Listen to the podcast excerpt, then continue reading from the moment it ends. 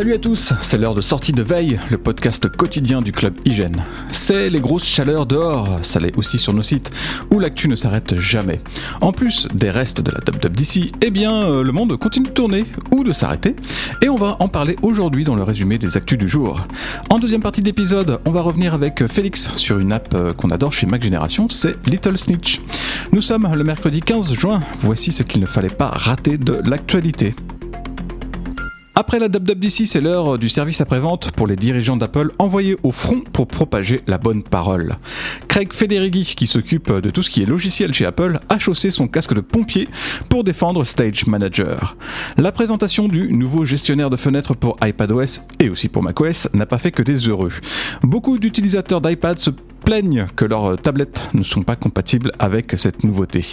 Il n'y a que les iPad Pro et les iPad Air M1 qui peuvent faire fonctionner Stage Manager.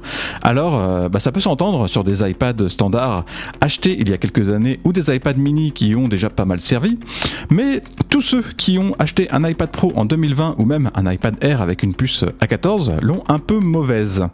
Craig Federighi a expliqué que Stage Manager avait besoin de toute la puissance de la puce M1, de la RAM, du stockage ou des entrées-sorties.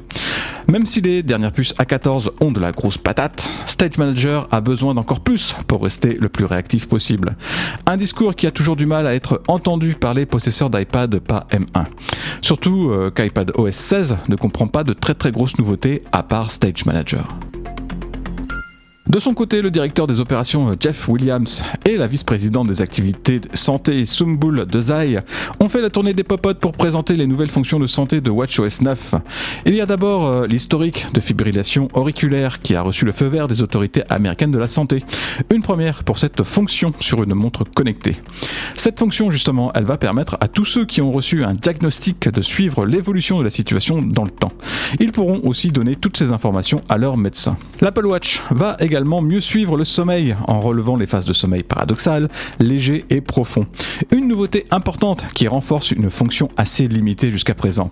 La question c'est est-ce que vous allez vouloir dormir avec, avec votre Apple Watch? C'est à partir du 24 juin qu'on pourra enfin tester la toute nouvelle puce M2 Apple va en effet lancer les précommandes du MacBook Pro M2 le 17 juin, ce vendredi donc, et les premières livraisons sont prévues une semaine plus tard. Alors, euh, bah, ce MacBook Pro de 13 pouces n'a rien de franchement novateur, à l'exception de la puce M2 bien sûr, puisqu'il garde son écran de 13 pouces, sa touch bar et un design qu'on connaît bien. Mais évidemment, ce qui nous intéresse, c'est de savoir ce que la successeur de la M1 a dans le ventre. Les prix débutent à 1599 euros. Quant au MacBook Air M2, il n'est pas attendu avant le mois de juillet.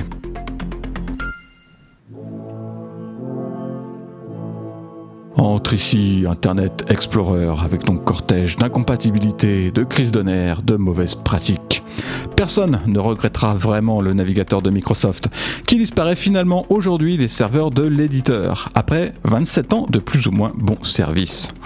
Microsoft avait préparé le terrain il y a plusieurs années déjà en supprimant dans le navigateur des accès à ses services en ligne. En fait, Microsoft a laissé traîner Explorer un moment pour que tous les utilisateurs, et notamment les utilisateurs en entreprise, puissent faire leur transition vers Edge, le nouveau navigateur de Microsoft. Mais voilà, Edge est loin d'avoir convaincu autant de monde qu'Explorer. On est même très loin du compte, puisque Chrome compte plus de 3 milliards d'utilisateurs, Safari 1 milliard, et Edge est bon troisième avec euh, seulement 200 000 utilisateurs. Mais que les nostalgiques se rassurent, il existe toujours un mode Internet Explorer dans Edge pour euh, tester des sites et des web apps. Et ce mode va rester en place jusqu'en 2029. En ces temps troublés où on ne sait plus ce que fabrique l'ordinateur, il est bon de savoir qu'un allié est toujours là, prêt à bloquer les fuites de données intempestives. Je veux bien sûr parler de l'indispensable Little Snitch, une application que qu'on adore à MacG. Salut Félix. Salut. Alors, euh, bah d'abord, euh, est-ce que tu peux nous dire euh, c'est quoi Little Snitch? Alors Little Snitch, c'est un pare-feu pour macOS qui va vous aider à voir précisément ce que fait votre ordinateur quand il est connecté à Internet. Donc grâce à ce logiciel, vous allez recevoir des notifications dès qu'une application se connecte à un nouveau serveur.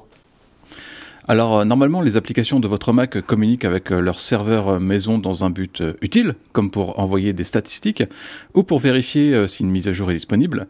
Mais si vous avez installé une application en dehors de l'App Store et que, pas de chance, c'est un cheval de Troie ou un malware, elle va communiquer avec des serveurs beaucoup moins recommandables. Little Snitch vous propose d'aller jeter un coup d'œil sur qui fait quoi, ce qui est bien utile, d'autant plus que ce n'est pas possible de base dans macOS. Cet utilitaire peut donc euh, vous envoyer une alerte à chaque fois qu'une app essaie de se connecter à Internet. L'utilisateur a alors le choix de valider ou de refuser la connexion, euh, par exemple s'il ne connaît pas l'application ou s'il estime pas nécessaire qu'un traitement de texte communique sans cesse avec un serveur distant. Alors, euh, si vous n'êtes pas sûr de votre choix, le logiciel euh, vous donne même des conseils en vous expliquant à quoi peut servir la connexion.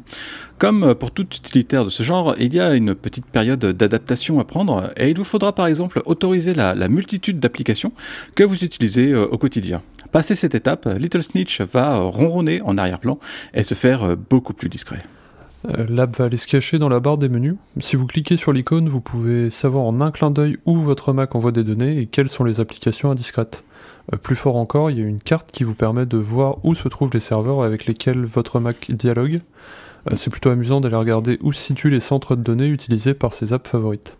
Little Snitch a l'avantage de ne pas être trop euh, intrusif et compliqué si vous n'êtes pas un expert, car euh, un mode silencieux va vous mâcher le travail en refusant ou en acceptant automatiquement toutes les connexions pour que vous puissiez ensuite vous pencher sur le sujet à tête euh, reposée.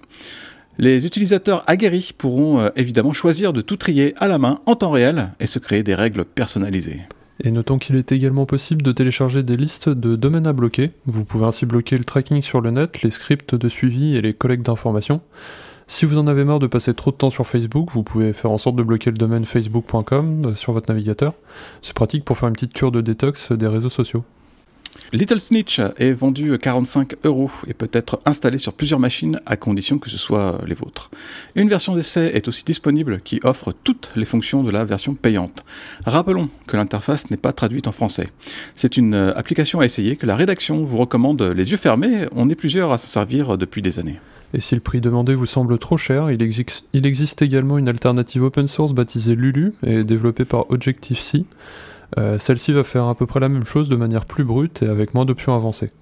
Cela reste une solution à essayer car vous n'avez peut-être pas besoin de plus pour sécuriser votre Mac. Merci Félix pour cette euh, suggestion chaudement recommandée. De rien, à bientôt.